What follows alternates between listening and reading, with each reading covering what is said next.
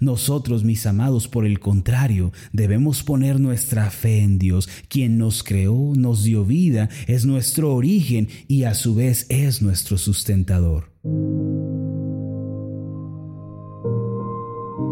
Estás escuchando Meditaciones Ascender con el pastor Marlon Corona. Acompáñanos a escuchar la serie de esta semana titulada Secreto Espiritual del Salmo 23. El tema de hoy es El Señor es mi pastor.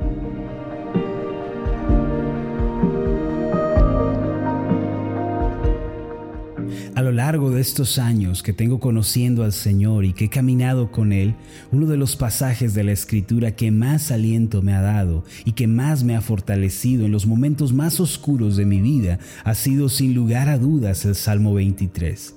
Comprender este pasaje de la palabra de Dios ha significado para mí una fuente de esperanza y aliento continuo. He de confesar que muchas veces me sentí solo, desanimado, muchas veces estuve frustrado y debilitado. Sin embargo, fue en este salmo en el que encontré consuelo y fuerzas nuevas para mí. Confiando en estas palabras escritas por David hace más de dos milenios, no solo yo, sino muchos creyentes alrededor del mundo han podido hacerle frente a la vida y salir victoriosos. Si tan solo llegamos a comprender el asombroso significado de este salmo, nuestras vidas experimentarán un tremendo cambio y una tremenda renovación. Es tan importante no solo que leamos este pasaje o que aprendamos su significado, sino que también memoricemos sus palabras y las repitamos a nuestra vida diariamente en nuestras oraciones. Repetir la palabra de Dios suele ser la clave para una vida de éxito y una vida feliz. De hecho, este es el mandato que ha dado el Señor. Recuerde la indicación que nos da el Señor en Deuteronomio 6 versículo 6 en adelante, dice de esta forma, grábate en el corazón estas palabras que hoy te mando, incúlcaselas continuamente a tus hijos, háblales de ellas cuando estés en tu casa y cuando vayas por el camino, cuando te acuestes y cuando te levantes. Qué bendición tendremos cuando la palabra salte del libro a nuestro corazón y de nuestro corazón a nuestra boca. Es muy importante que ella esté en nuestra vida y que seamos llenos con su poder transformador. Lo cierto es que la palabra de Dios no se debilita, ni se desgasta, ni pierde relevancia con el paso del tiempo. Por el contrario, quienes más la meditan, la practican y hablan de ella, se fortalecen y crecen espiritualmente. Supe del caso de un soldado en la guerra de Irak en el año 2003 que encontró entre los escombros el diario que había pertenecido a un refugiado en el cual estaba escrito el Salmo 23.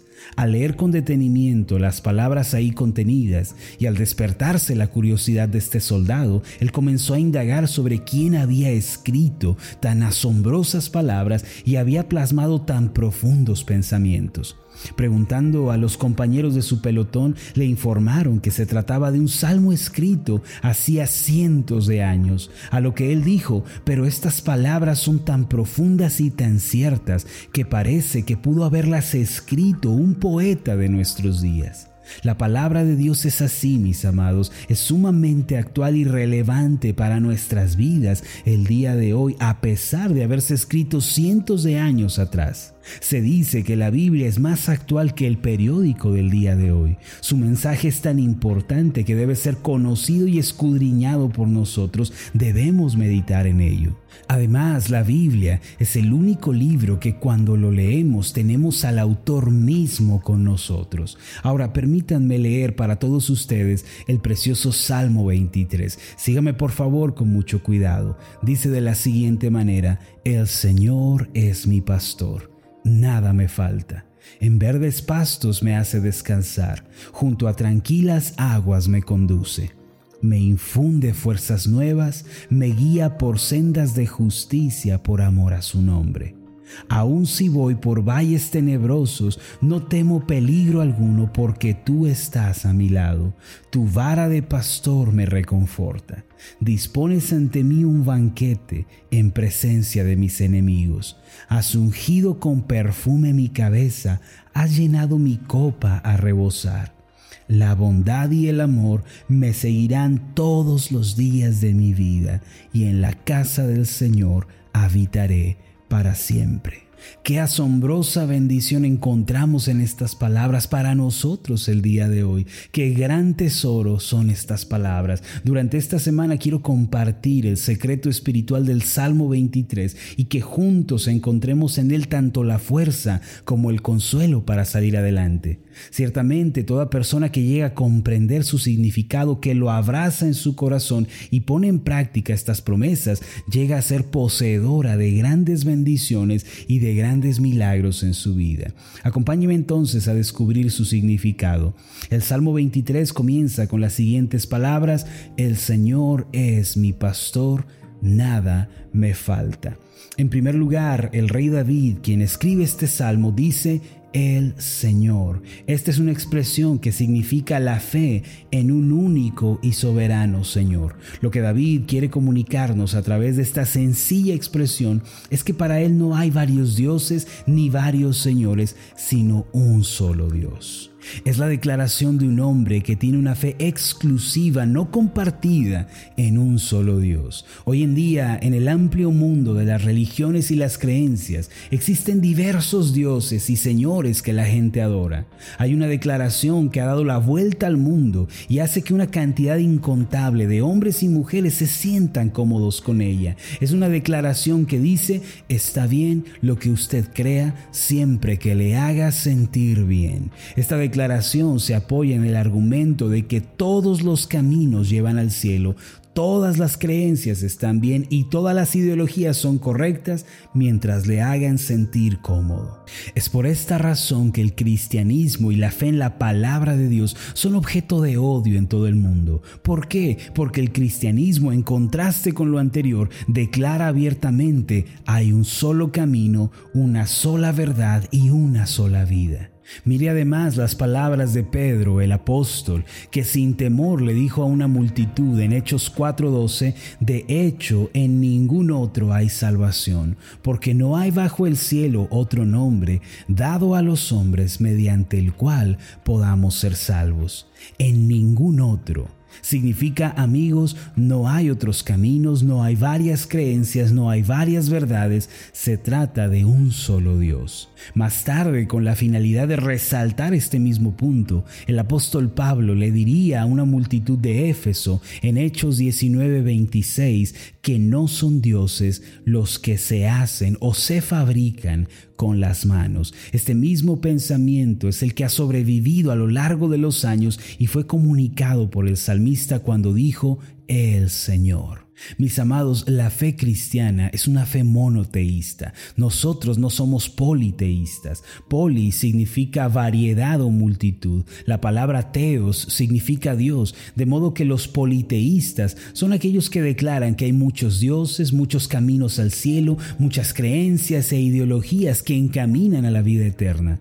La fe cristiana siempre ha sido monoteísta. Mono viene de la palabra un o uno, es decir, creemos en un solo Dios. Nosotros debemos aceptar que solo hay un único Dios verdadero. El Señor Jesús dijo en Juan 17:3, y esta es la vida eterna. Dos puntos, que te conozcan a ti, el único Dios verdadero, y a Jesucristo a quien tú has enviado. No es una fe compartida, no es una fe que acepta intrusos, es la fe en un único y verdadero Dios, en un Dios cierto y veraz. Cuando afirmamos que Dios es único, que Dios es uno, estamos confesando también que Él es nuestro creador. Estamos confesando que Él es el origen de nuestra vida, que Él nos hizo, nos creó, le pertenecemos, somos de su propiedad. Muchas personas personas se engañan a sí mismas creyendo en teorías y falacias. Muchos afirman, venimos de la nada, la nada nos creó. Otros dicen, somos el resultado de la evolución, provenimos de una ameba que se formó en el agua con el paso de millones de años. Qué destructivos son estos pensamientos, qué terrible es tener estas ideologías arraigadas en el corazón. Si pensamos que venimos de la nada, que somos un accidente biológico, entonces pregunto, ¿qué significado tiene la vida? ¿Para qué vivir? Si somos el resultado de la nada, pues ¿para qué seguir en este mundo? Estamos completamente solos, olvidados, absolutamente desamparados en el vasto cosmos y en la historia. Nada tiene sentido y vivir no significa nada. Nosotros, mis amados, por el contrario, debemos poner nuestra fe en Dios, quien nos creó, nos dio vida, es nuestro origen y a su vez es nuestro sustentador. Mire, Dios no solo nos creó para luego abandonarnos, Dios quien nos hizo con sus propias manos es el mismo que sustenta nuestro aliento y nuestro vivir. Aunque hoy estamos viviendo en esta tierra, nunca debemos olvidar que nuestro origen está en los cielos, nosotros provenimos de Dios.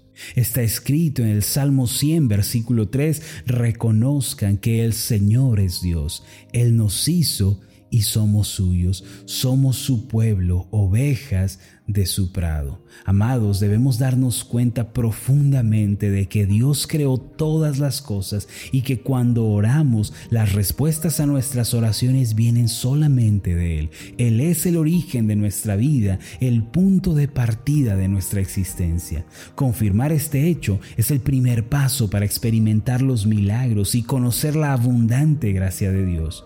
David, quien recibió bendiciones especiales de parte de Dios y vio grandes milagros, reconocía esta verdad.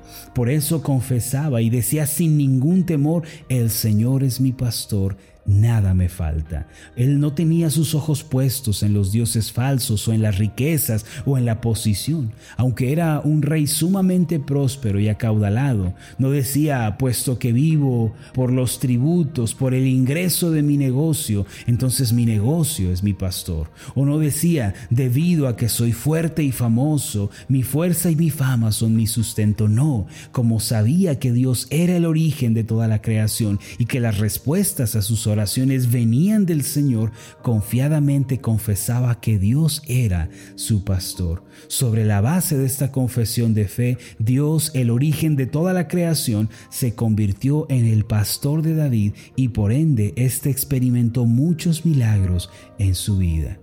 Para que nosotros podamos tener una experiencia similar, debemos mirar en dirección a la cruz donde Jesucristo dio su vida por nosotros. Solo creyendo en Jesucristo podemos reconciliarnos con Dios y estar en paz con Él.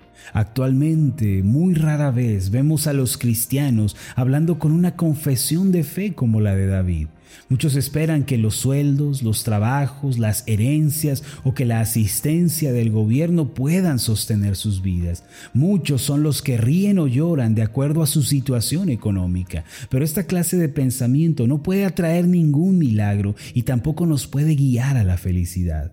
Aunque no haya ninguna evidencia que ver, ninguna cosa que tocar, ningún sonido que escuchar, y aunque todo parezca totalmente oscuro, mis amados, la gente que cree y confía en Dios y lo reconoce como el origen de todas las cosas, puede experimentar milagros en su vida personal. Lo único que tenemos que hacer es creer en Jesucristo como Señor y Salvador y después confiarle todo a Dios, puesto que Él es quien suple todas nuestras necesidades. Él es el creador de todas las cosas y el origen de la creación y a su vez es nuestro sustentador el día de hoy. Debemos afirmarnos en esta verdad, hay que construir nuestras vidas a partir de esta base sólida. Luego los asombrosos milagros de Dios fluirán en nuestra vida. El día de hoy digamos con toda certeza, el Señor es mi pastor, tengo todo lo que necesito, nada me faltará. Cuando ore, recuerde que Dios es el origen de todas las cosas,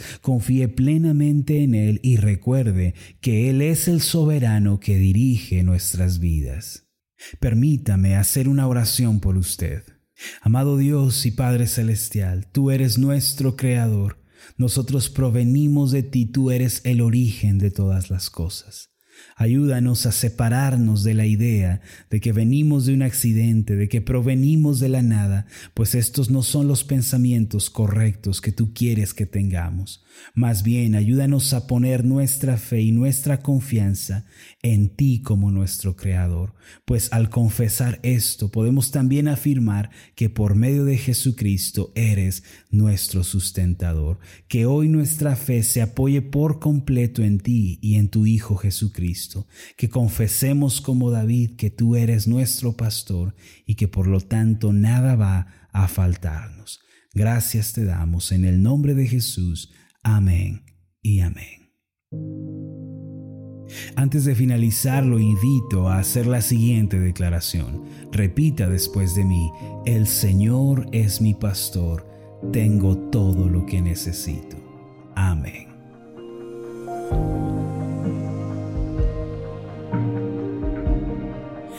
Mi nombre es Marlon Corona, soy el pastor de la iglesia Ascender en la ciudad de Zapopan, Jalisco, en México. Le agradezco mucho por haberme seguido con esta meditación. Mi oración siempre es que usted sea prosperado en todas las cosas y goce de una buena salud, así como prospera en su alma. Lo invito a que ore por las meditaciones Ascender y le pregunte a Dios cómo puede usted ser de bendición para este ministerio. Las meditaciones Ascender son impulsadas y apoyadas por nuestros oyentes Reciba un fuerte abrazo de mi parte. Que Dios le bendiga. Hasta la próxima.